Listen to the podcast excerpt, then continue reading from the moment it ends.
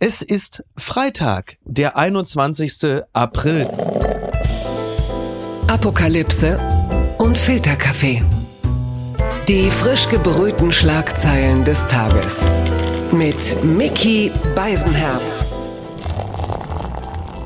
Einen wunderschönen Freitagmorgen und herzlich willkommen zu Apokalypse und Filterkaffee, das News Omelette. Und auch heute blicken wir ein wenig auf die Schlagzeilen und Meldungen des Tages. Was ist wichtig? Was ist von Gesprächswert? Worüber lohnt es sich zu reden? Und der Mann ist weltgewandt. Deshalb gratuliert er allen Muslimen genauso wie ich mit Eid Mubarak. Hallo, Markus Feldenkirchen. Eid Mubarak miteinander. Hallo lieber Miki, einen wunderschönen guten Morgen. Ein frohes Zuckerfest uns allen. Meine Tochter hatte gestern mit ihrer Freundin, äh, war sie hier bei mir äh, quasi in ihrem Kinderzimmer und sagte, dass sie heute gerne Zuckerfest feiern würde. Dann habe ich versucht ihr zu erklären, dass ein, denken, dass ein Blitz, sollte. Ja, so eine Art Blitz konvertieren. Da habe ich versucht, sie mit dem Konzept des Fastens ein bisschen vertraut zu machen. Da gab es nur ein kurzes Oh, und ich glaube, sie hat davon Abstand genommen. Doch nicht so also attraktiv. Es, ja. Ich habe gerade gelesen ja. im neuen Buch, äh, wie heißt es, der Seelenkompass von Bas Kast, dass also wie, es gibt Ramadan. Gibt es noch andere Bücher als die von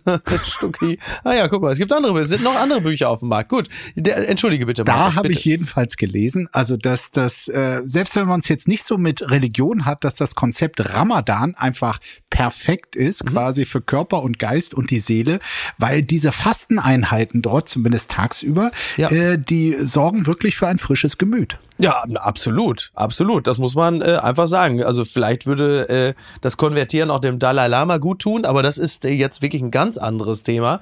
Ähm, eins sei noch gesagt, mit dem gestrigen Tag, dem 20. April, da verschwand bei vielen Twitter-Nutzern der weiße Haken auf blauem Grund, also die, das Echtheitszertifikat. Und ich muss das ganz klar sagen, damit ist für mich der 20. April historisch vorbelastet. Er hat einen Fadenbeigeschmack, muss ich einfach sagen, in meiner Welt. Oh und, und am selben Tag, am selben Tag, wo Elon Musk uns nicht zahlenden diesen blauen Haken weggenommen hat, da ist ihm die SpaceX-Rakete explodiert.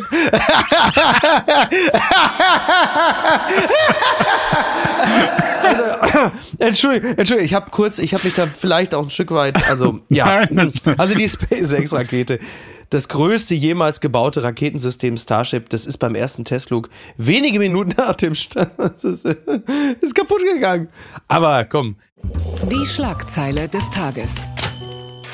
Wissing trifft letzte Generation zum Gespräch. Das berichtet NTV. Bundesverkehrsminister Volker Wissing wird sich mit Aktivisten der letzten Generation zu einem Gespräch treffen. Mitglieder der Klimagruppe kommen am 2. Mai zu Wissing ins Ministerium.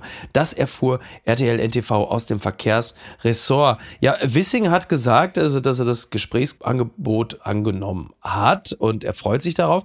Und er hat aber ähm, zu erkennen gegeben, dass er meint, also man hat ihn bislang von der letzten Generation noch nicht kontaktiert, die wiederum äh, sagen, also das ist nur wirklich nicht wahr, das haben wir jetzt mehrfach versucht. Man könnte ja theoretisch auch sagen, dass die letzte Generation, die auch heute ja unter anderem äh, wieder fleißig dabei sind, komplett Berlin lahmzulegen, unter Zuhilfenahme äh, der Bahn und anderen, die heute ja streiken, dass sie ja auf gewisse Art und Weise ja auch äh, lokal schon mehrfach auf ihre Anliegen aufmerksam gemacht haben und haben den Verkehrsminister, wie sagt man so schön neudeutsch, ja auch immer irgendwie mitgemeint. Ja, natürlich. Also ich meine auch, als sie da die Eingangshalle der FDP-Zentrale neu angemalt haben, das war natürlich auch nur ein ja. Liebesgruß an den Verkehrsminister. Bei ihm persönlich waren sie ja auch vor der Tür. Mhm. Also haben dort auch äh, ihre Farbe hinterlassen. Also da gab es schon einigen Kontakt und äh, Gesprächsangebote. Aber ganz ehrlich, ich finde es gut, mhm. dass es dort äh, nun zu einem Treffen kommt. Ich glaube nicht, dass das radikal etwas verändern wird, aber ja. das fand ich schon ein bisschen beunruhigend, wie von beiden Seiten irgendwie so so eine Form von Radikalisierung stattgefunden hat, die in einer gewissen Sprachlosigkeit und auch gar nicht mehr dem anderen zuhören wollen, zu münden drohte. Und das ist natürlich in der Demokratie, egal wie weit man auseinander ist, mit seinen Zielen, mit seinen Mitteln, mhm. immer das Allerschlechteste. Insofern finde ich es gut, dass sie zumindest reden. Ja, absolut. Jetzt ist natürlich die Frage, was für eine Botschaft sendet Wissing damit aus? Er ist ja, also er ist zuletzt nicht direkt adressiert worden. Möglicherweise hat er deshalb auch gesagt, ich warte erstmal ab, bis sie mich nicht mehr direkt ansprechen, weil dann kann ich mit etwas Versatz von mir aus auf die zugehen, bevor der Eindruck entsteht, ich habe aufgrund der letzten aktuellen Aktionen, die direkt gegen mich gingen, bin ich eingeknickt. Also es geht ja sehr stark auch darum, welche Botschaft sendet man aus, denn das Thema Erpressung, das liegt natürlich die ganze Zeit in der Luft und ich finde, es lässt sich natürlich auch nicht, selbst wenn diese Ziele demokratisch begründet sind, aber es lässt sich natürlich in Sachen Ursache und Wirkung nicht komplett beiseite wischen. Total. Also äh, ich glaube auch, dass äh, solche Überlegungen, wie du sie gerade skizziert hast, eine Rolle gespielt haben, dass das jetzt gesichtswahrend ist, dass er da erhobenen Hauptes den Aktivistinnen und Aktivisten gegenübertreten kann. Und ich meine, er ist natürlich aber auch der, der absolut richtige mhm. Adressat, weil ja. sein Bereich Bereich äh, ist nun mal ganz weit hinten dran. Und jetzt wurde er von seiner FDP auch bei der letzten Koalitionsausschuss auch noch fein aus der Verantwortung rausgezogen, so von wegen diese Ressortzuständigkeit, ja. wo man messen Die konnte, okay, Sektorziele, genau. Genau, ja. in diesem Ziel, äh, man, ja, Volker Wissing mal wieder äh, versagt oder nicht genug gemacht, aber dieses quasi Direkt-Shaming, äh, wo dann auch Sofortprogramme verlangt wurden, das wurde ihm jetzt quasi vom Tisch genommen. Er ist wieder ein freier Mann und äh, hat eigentlich keinen großen Druck. Vielleicht auch befreit von diesem Druck sieht er sich jetzt in der Lage, die letzte Generation zu treffen. Allerdings muss man sagen, ich meine, die, die letzte Generation leidet ja auch unter einem riesigen Imageproblem. Also ja, mehr als 85 Prozent finden diese Aktion äh, nicht gut. Und ich finde auch, sie sind bei der Wahl ihrer Ziele tatsächlich sehr schlecht äh, beraten. Also die Kreuzung im Berufsverkehr, das mhm. ist einfach maximal daneben. Ja. Sie bräuchten so, so einen richtig gewitzten intelligenten Aktionsplaner, der auch ein bisschen was versteht vom Geschäft. Aber darüber reden wir ja seit Monaten und äh, es ist noch nichts dabei rumgekommen, ne? Ja, aber es gibt ja Ideen. Sie haben ja einmal zum Beispiel die, die Zufahrt zu einem äh, Privatjet-Terminal am Flughafen. Ja. So, das ist zielgenau. Ja. Nicht derjenige, der zur Arbeit oder zum Arzt oder sonst wohin muss, sondern da sind einfach ja, die, klar. die dorthin wollen, äh, die verursachen nun mal überproportional viel CO2-Ausstoß. Oder noch eine kleine, pff, so ein Gedankenspiel. Ich meine, heute Abend ist in Berlin im Hotel Adlon der Bundespresseball. Da sind, ja, nicht, nur, natürlich. da sind nicht nur viele meinungsstarke Journalisten, sondern auch viele Entscheidungsträger aus der Politik. Die haben alle schon ganz, ganz viel Geld äh, für ihre Karte bezahlt, beziehungsweise ihre Lobbyverbände haben das getan. Und wenn die heute Abend alle nicht zu Austern und Champagner kommen könnten, mhm. ich meine, das hätte schon, ja, nicht, dass ich hier was empfehlen will ja. oder so, nein, nein, nein, aber ich sag mal, Augen auf bei der Gegnerwahl. Das Kleingedruckte. Ich habe es gerade schon äh, angedeutet, FAZ meldet nach Kabinettsbeschluss, FDP hält Heizungsgesetz für unrealistisch. Die FDP hat am Donnerstag ihre Kritik am Entwurf für das Gebäudeenergiegesetz bekräftigt. Am Ende muss das Gesetz mit der Realität vereinbar sein und da sind wir noch nicht, sagte die stellvertretende Fraktionsvorsitzende der FDP, Karina Konrad, der FAZ. Die Ziele stelle kein Mensch in Frage, doch man könne sie nur erreichen, wenn man die Bürger mitnehme. Es ist schwer zu ertragen, dass die Grünen das noch nicht sehen. Dieser Satz durfte nicht fehlen. Und ähm, jetzt haben wir die wirklich ungewöhnliche, die seltene Situation, dass die FDP etwas kritisiert, was aus der Ampel heraus als Gesetz oder Gesetzesvorhaben davor liegt, was von den Grünen kommt. Ist das nur Folklore oder ähm, ist das auch fundiert, was wir da hören? Von den Liberalen. Nein, ich muss sagen, beide Parteien fallen wirklich in uralte Verhaltensmuster zurück. Also zu Zeiten von Guido Westerwelle gab es keine Rede des FDP-Chefs, wo nicht irgendwie, also billigste Grünenwitze, die ja den ganzen Tag mit Kröten über die Straße tragen, beschäftigt sein, gemacht wurde. Ja. Es geht. Und dann hatten wir quasi den Versuch eines Neuanfangs der Zusammenarbeit, ja. symbolisiert in diesem Selfie mit Volker Wissing, mhm. äh, Christian Lindner, Annalena Baerbock und Robert Habeck, wo man zum zumindest uns Bürgerinnen und Bürger. War das der berühmte Insta-Schwindel? So dass die Dinge, die bei Insta inszeniert sind, wo Oliver Pocher eine Weltkarriere darauf aufgebaut hat, uns darauf hinzuweisen, dass Sachen bei Instagram teilweise nicht der Realität entsprechen, hat uns die Ampel eigentlich damals getäuscht. Wissing Lindner Ich- ne? und dann noch die ja, beiden Grünen. ja, muss man heute so klar sagen. Aber ich glaube, es war damals ein ernsthafter Versuch, etwas Neues zu beginnen. Mhm. Ich würde Stand jetzt sagen, das ist gründlich schiefgegangen. Wie gesagt, die alten Verhaltensmuster sind wieder da. Übrigens, ähm, da wurde ja gestern im Kabinett quasi dieser Gesetzentwurf von Habeck ähm, Ja. äh, abgestimmt. Die FDP hat eine Protokollerklärung, gibt's auch nicht oft, Ja. irgendwie noch hinzugefügt. Eine praxistaugliche und finanzierbare Umsetzung. Darauf solle doch bitte geachtet werden. Mhm. Ja. Ich meine, das ist so vorwitzig und naseweiß. Ich, weißt du noch, wie wir hier in dem Podcast mal diesen Briefwechsel zwischen Habeck und Lindner Natürlich. analysiert Wo haben? sie sich wieder ge gesiezt haben, Herr Kollege. Und als die, ähm, ich glaube, war es die FDP, die es positiv beschieden hatte, dass die Grünen sich an, äh, an das Grundgesetz halten oder was Ganz umgekehrt? genau. Nein, nein, also genau. Christian Lindner hat Ja. ganz großmütig gesagt, er freue sich ja, dass die Grünen nach wie vor sich auf dem Boden des äh, Grundgesetzes doch bewegen wollen. Ja. Also so eine richtig hinterfotzige Brieffreundschaft äh, war das ja. Und das, ist jetzt die. Mhm. nächste Stufe, die Protokollerklärung zu grünen Gesetzen, in der man Selbstverständliches nochmal explizit festhält, um dem Gegenüber wirklich so maximale Beschränktheit äh, oder Deppentum äh, zu bescheinigen. Also als könne der eins zu eins und nicht zusammenzählen. Genau, also im Grunde genommen äh, ein bisschen übersetzt unterstellt man den Grünen ja, sagen wir mal, äh, maximale äh, Arbeiterklassenverachtung bei gleichzeitiger kompletter Ahnungslosigkeit im Handwerklichen. Ganz genau so ist es. Natürlich auch noch ein bisschen äh, angetriggert von der SPD. Mhm. Und auf der anderen Seite hat äh, die FDP irgendwie aber auch äh, diese Besonderheit mit der Technologieoffenheit. Ja, also Ach, sie ist, ist sie offen für neue Wunderantriebs- oder äh, Heizsysteme. Mhm. Also ich meine, die Grünen und SPD, die versuchen da zu beschließen, was realistisch ist, was machbar Mhm. erscheint. Ähm, Aber dann gibt's halt in der Gesetzgebung immer noch eine Sonderklausel, auch für die FDP, so von wegen, wir machen das, Ja. sind aber mit der Rücksicht auf die FDP ausdrücklich auch offen dafür, dass eines Tages das honigfarbene äh, Klimaeinhorn noch vom Himmel fällt und alle Probleme auch ohne Einschränkung gelöst werden. Und diese Einhornoffenheit der Liberalen, das ist wirklich eine, eine ganz, ganz zentrale Rolle dieser Bundesregierung. Die gute Nachricht des Tages. Abi-Chaos in NRW. Jetzt gibt es doch neue Aufgaben. Da jubelt nicht nur die Rheinische Post.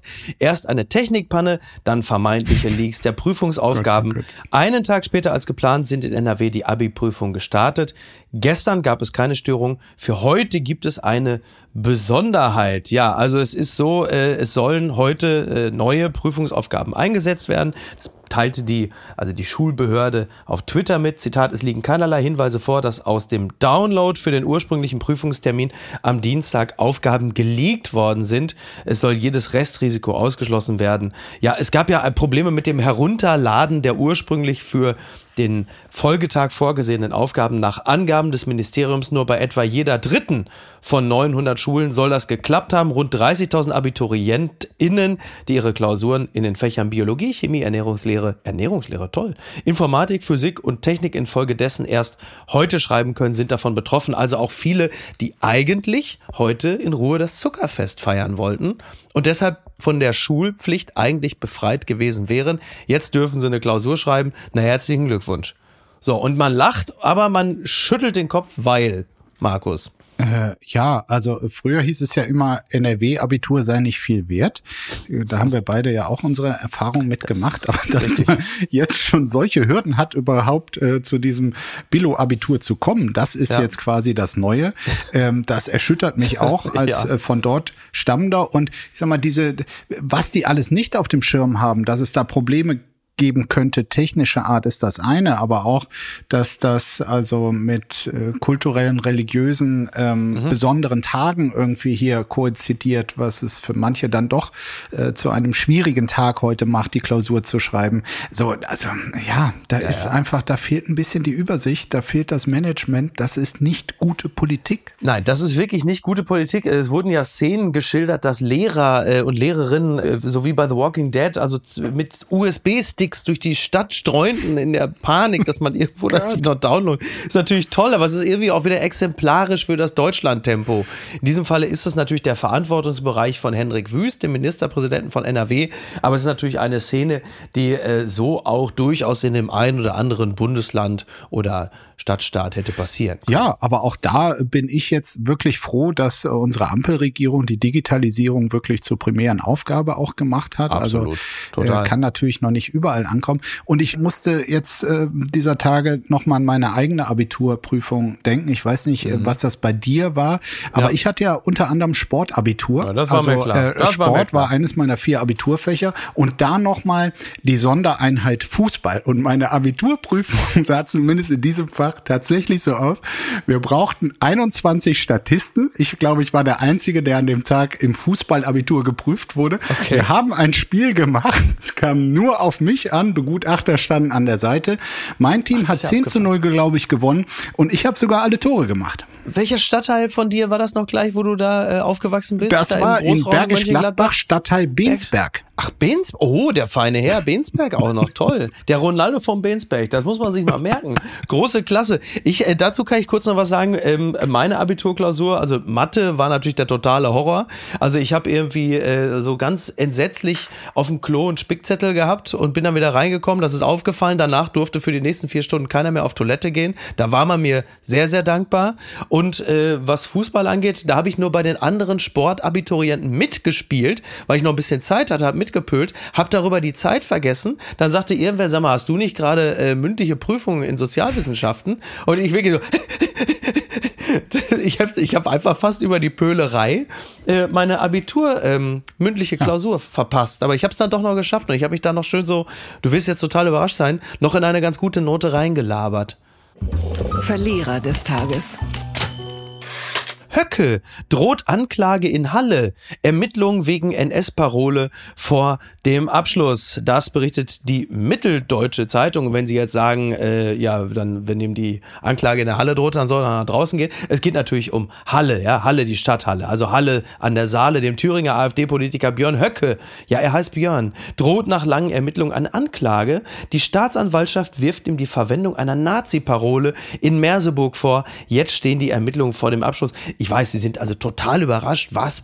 Björn Höcke, Nazi-Parolen, das gibt's doch gar nicht. Nein, es war so. Er soll eine Rede, also er hat eine Rede gehalten und da soll er in Merseburg im Saalekreis gesagt haben, alles für Deutschland. Und dabei handelt es sich um eine frühere Losung der nationalsozialistischen Sturmabteilung SA.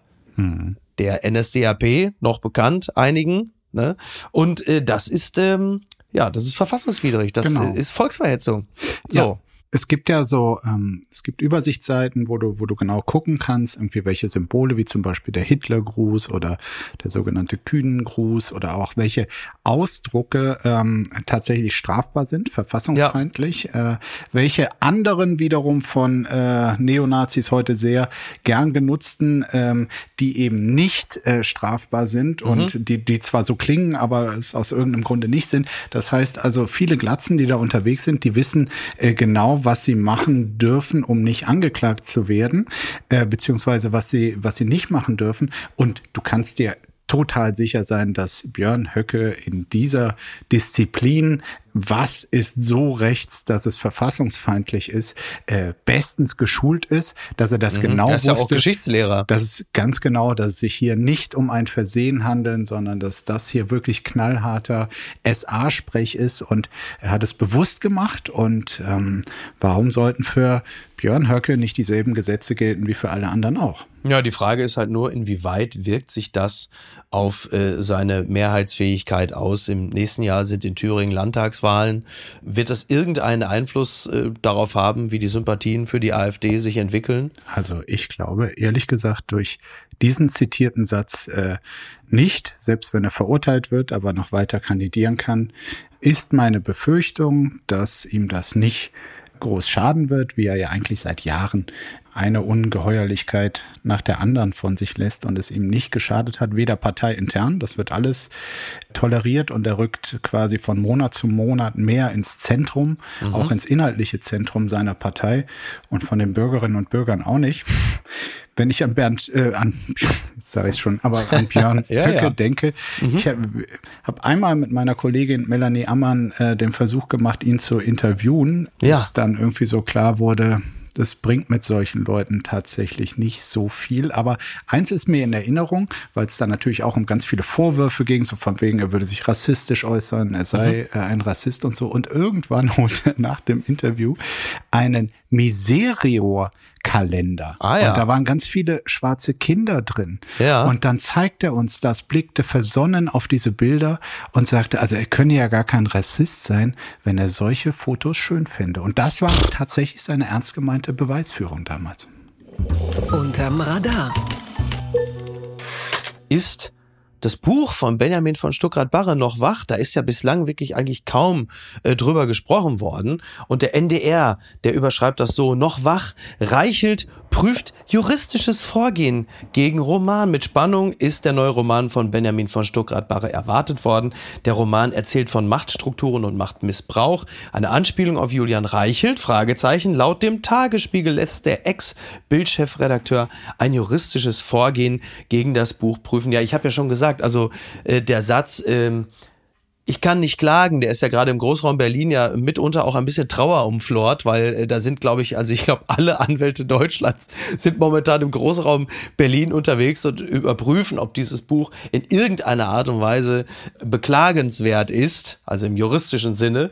Und äh, Benjamin von Stuckrad-Barre, der prangt ja auch auf dem Cover deines Spiegel und äh, das Interview mit Benjamin von Stuckrad-Barre, das ist ja schon seit zwei Tagen online verfügbar. Es ist, da würde ich mich mal festlegen, vermutlich das unterhaltsamste Interview, äh, das dieses Jahr noch irgendwo zu lesen sein wird. Es ist wirklich sehr, sehr witzig. Ich sage nur Hannes Jenecke und Meeresschildkröten.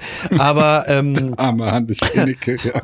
ja, der Abend, ja, es ist wirklich schon sehr, sehr witzig. Ähm, erstmal die Frage natürlich, wird äh, Julian Reichelt mit der Klage durchkommen? Die können wir wahrscheinlich äh, als Nichtjuristen nicht beantworten. Die Frage ist eher, du, der du ein Ringelshirt heute trägst, ja, so ein bisschen matrosenhaft, würde ich mal sagen. Wie verfolgst du den Hype um dieses Buch? Ich bin Gerade. Ich bin total fasziniert, kenne Stuckrad Barre auch schon lange und musste äh, dieser Tage, also als er, als er am Mittwochabend seine Mhm. äh, Premierenlesung im äh, Berliner Ensemble hatte, musste ich dran denken, dass ich äh, mal bei einer anderen äh, großen Lesung von ihm war. Ich Ja. glaube auch Premierenlesung. Damals ging es um sein Reportagebuch, auch Deutsche äh, unter den Opfern.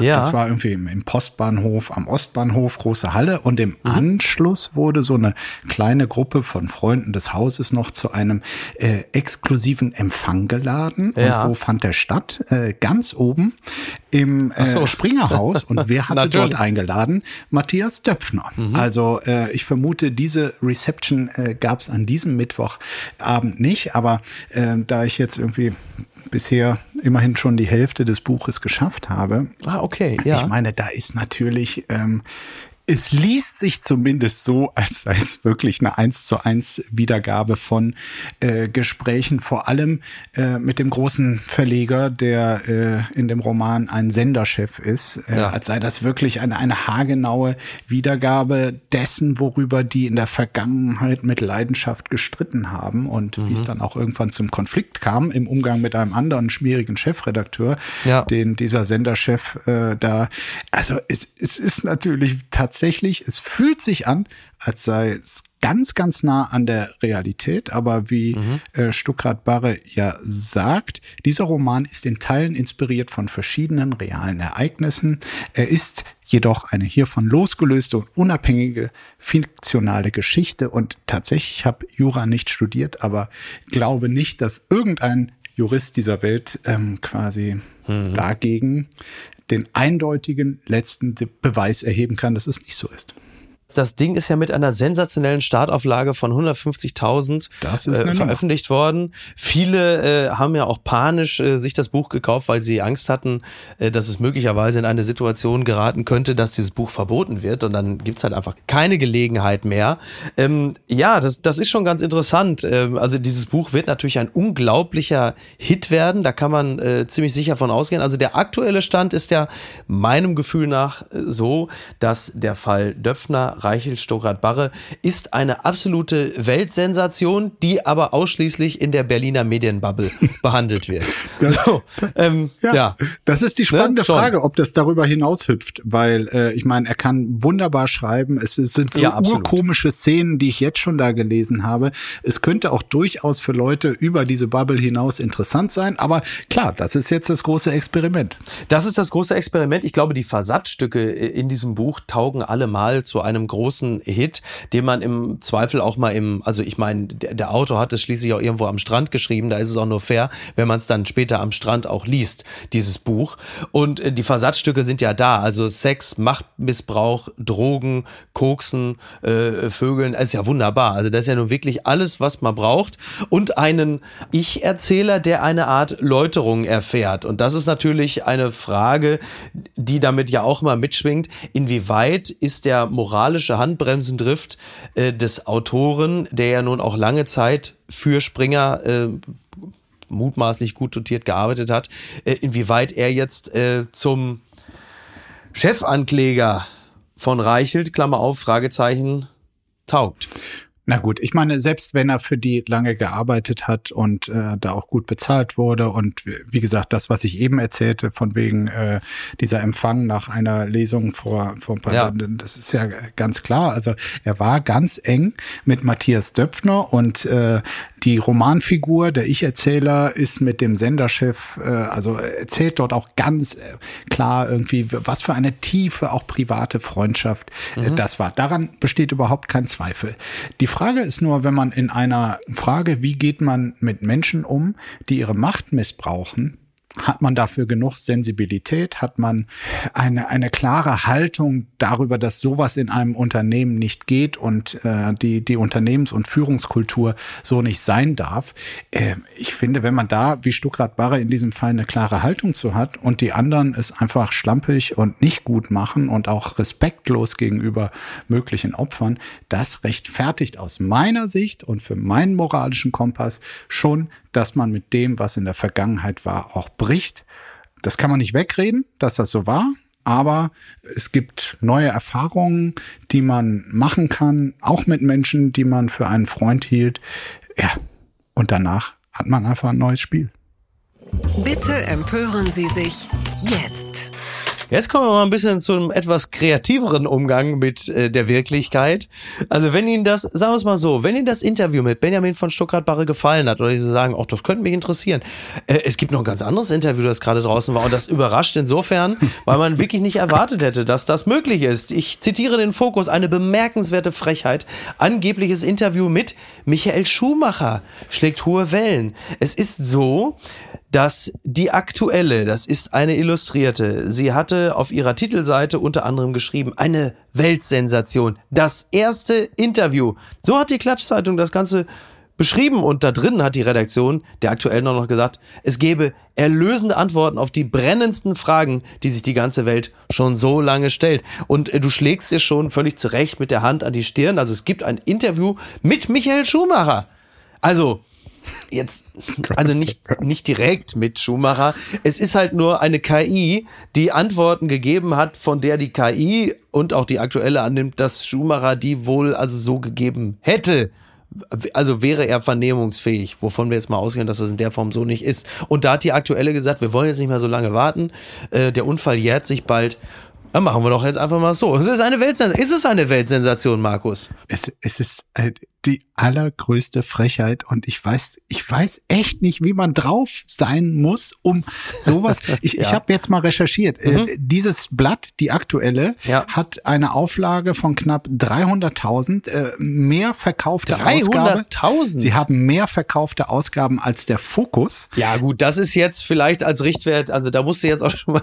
okay, aber ja, Sie haben, okay, das habe okay. ich auch recherchiert, Sie haben eine Chefredakteurin, die heißt Anne Hoffmann mhm. und das Ganze Ganze in der Funke Mediengruppe. Und ich weiß nicht, wenn man die Chefredakteurin ist und ähm, dieser Verlag dahinter, ja. wie es einem geht, wenn man eine solche Dummdreistigkeit macht, ob man sich danach noch sehr gut in den Spiegel äh, schauen kann. Es ist wirklich so jenseits von Gut und Böse.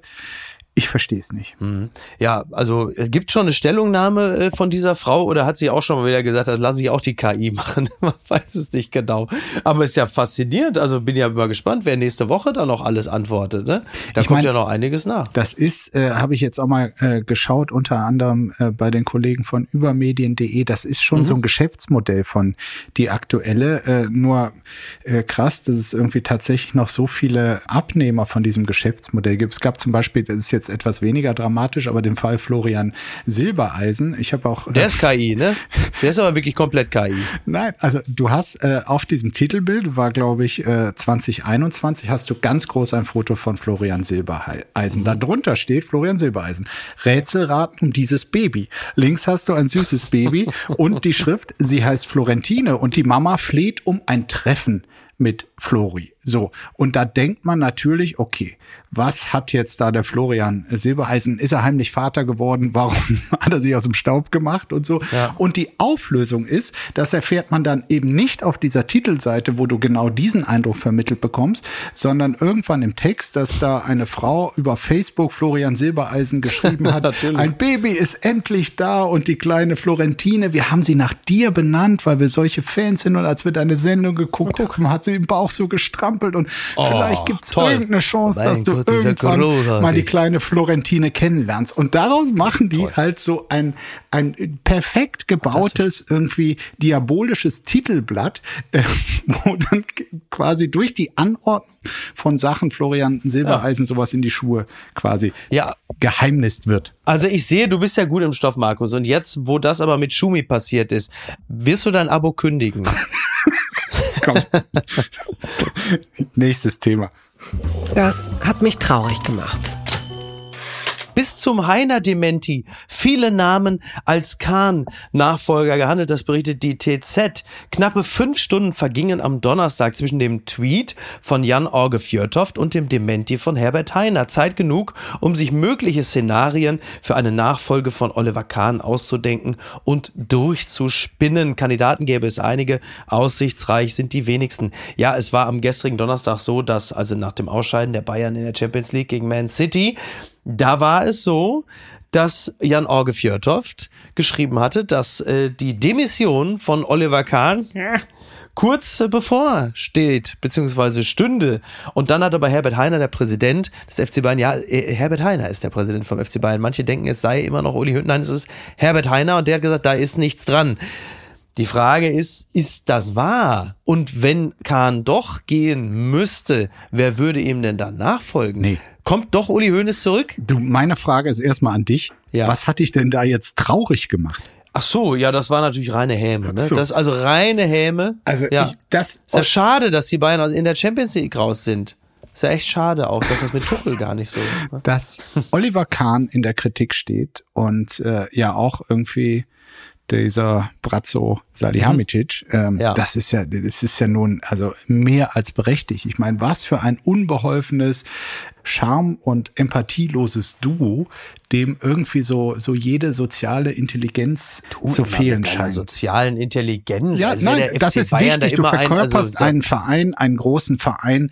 Und äh, wenn Leute so unbeholfen da rumstottern und auch ihre Entscheidungen so erratisch sind. Ja, Dortmund ist mit echter Liebe seit äh, zehn Jahren kein Meister geworden. Okay, also da hat man, kann also ja, dieses, man kann ja unterschiedliche Ansprüche ja an Vereine geholfen, haben. Ne? Ne? Also das ist, das ist natürlich auch wieder Es gibt richtig. ja auch Vereine, die sind mir äh, durchaus sympathisch, aber das ja. ist also. Und dann gibt's Borussia Dortmund. ne?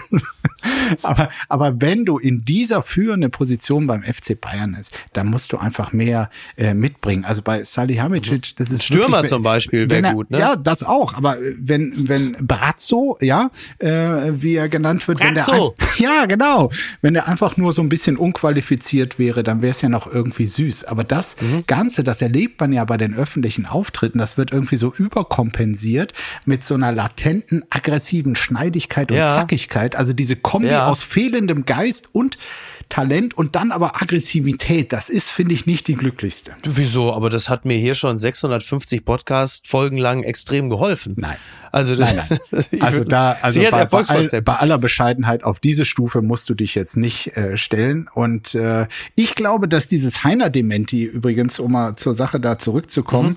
ich glaube, ich habe irgendwie im Gefühl, das ist noch nicht die, die, das Ende von dieser. Bitte, ja, Herr Feldenkirchen, Sie sagen es. Ich weiß auch schon, ich habe eine Ahnung, wer vom Tegernsee nach drei Mai Tai wieder zurückkommt. Bitte! Also ja? ich muss sagen, äh, äh, dieser Mann, den du hier wunderbar äh, imitierst, ja. hat den FC Bayern, äh, die Feinde werden es, glaube ich, sogar bestätigen, äh, besser verkörpert als dieses äh, aktuelle Duo. Und ich sehe auch nicht, dass man mit 71 zu alt ist, ähm, ja, um noch sowas zu machen. Aber es gibt ja jetzt sogar als Spekulation, dass äh, Hönes Sohn äh, Florian, der, äh, ja. der schon mal in die Fußstapfen bei seiner Wurstfirma in, in Nürnberg getreten ist, dass der, der jetzt auch äh, mit von der Partie als Kandidat ist und daneben natürlich noch Oliver Bierhoff, äh, Philipp Lahm und äh, ja. alle, also Mario Basler und Felix Magath hatten wir bisher noch also nicht. Felix Magath. nee, aber weißt du, wer wirklich, wer, wer, ja. wen ich wirklich, es kommt überhaupt nicht in Frage wahrscheinlich, aber geeignet wäre sogar Lothar Matthäus. Ich meine, der ist an Seriosität und auch emotionaler Intelligenz. Ich weiß, darauf kommt sie nicht an, mhm. aber dem amtierenden Duo wirklich um Längen voraus. Und äh, das amtierende Duo hat wirklich mit der Entlassung von Julian Nagelsmann ohne allzu große Not zu diesem Zeitpunkt einen schweren Fehler gemacht. Und was schreibt eigentlich die Bild? Post von Wagner. Das allerletzte, Berlin zukleben. Ich muss zugeben, ich habe euch Kleber unterschätzt. Anfangs war euer Protest für mich wie Babygeschrei, das Aufmerksamkeit und Zuneigung will. Hinzu kam euer sozialer Idealismus. In diesen 18- bis 25-jährigen Babys steckte ein Funke revolutionärer Bereitschaft. Hatten wir den nicht alle? Wir Hippies in den 60ern, wir waren in der Friedensbewegung. Ich jedenfalls mochte euch, weil auch mir mein Planet nicht egal ist. Ich trenne meinen Müll weil mein Planet mir wichtig ist. Inzwischen führt ihr Krieg, ihr wollt Berlin stilllegen. 800 Aktivisten wollen sich an den Einfahrtstraßen Berlins festkleben. Hunderttausende werden nicht zur Arbeit kommen. Alleinerziehende Mütter ihre Kinder nicht zur Kita bringen. Krankentransporte ihre Kranken nicht zur Klinik. Immer mehr hassen euch Kleber. Autofahrer werden handgreiflich. Eine Richterin verurteilt euch zu Haftstrafen. Ich denke, es muss noch andere Wege geben unseren Planeten zu retten. Herzlichst, ihr Franz Josef Wagner. Ja, siehst du, also bitte. Da, er sagt's doch auch. Ja. Du und Wagner wieder einmal. Ja. Wieder einmal einig. Ich sag mal, die konkreten Vorschläge, die ich hier unterbreitet habe, was man alternativ machen könnte, die fehlten jetzt, aber es gibt da tatsächlich eine gewisse Schnittmenge, muss ich hier oh Gott, dieser Podcast, ja. der macht mich noch fertig. Ja. Ja. Mhm. ja, komm, dann machen wir jetzt mal besser Feierabend, bevor du dich noch komplett in die Scheiße reitest. Da muss man einfach sagen. Also, Markus, wir beiden Haken losen. Wir verabschieden uns jetzt äh, in das Wochenende und äh, ich freue mich, wenn äh, du die Tage wieder bei uns zu Gast bist. Aber zunächst einmal wirst du ja am Dienstag mit Jasmin Embarek. Ähm, so ist es, genau. Hast du gemerkt, dass wir gar nicht über Söder gesprochen haben? Oh, lass es. Es ist so eine Wohltat. Einfach mal so ja, ja. Day off ja, zu haben. Genieß, Wunderbar. Genieß die Stille. Danke genieß die dir. Stille. Die Dunkelflaute. Genieß die Södersche Dunkelflaute. Ja. Fürs denn. Einen schönen Tag dir. Ciao, ciao. ciao. Tschüss. Apokalypse und Filtercafé ist eine Studio Bummens Produktion mit freundlicher Unterstützung der Florida Entertainment. Redaktion Niki Hassania. Executive Producer Tobias Baukhage. Produktion Hannah Marahiel. Ton und Schnitt Niki Fränking. Neue Episoden gibt es immer montags, mittwochs, freitags und samstags. Überall, wo es Podcasts gibt. Stimme der Vernunft und unerreicht gute Sprecherin der Rubriken Bettina Rust.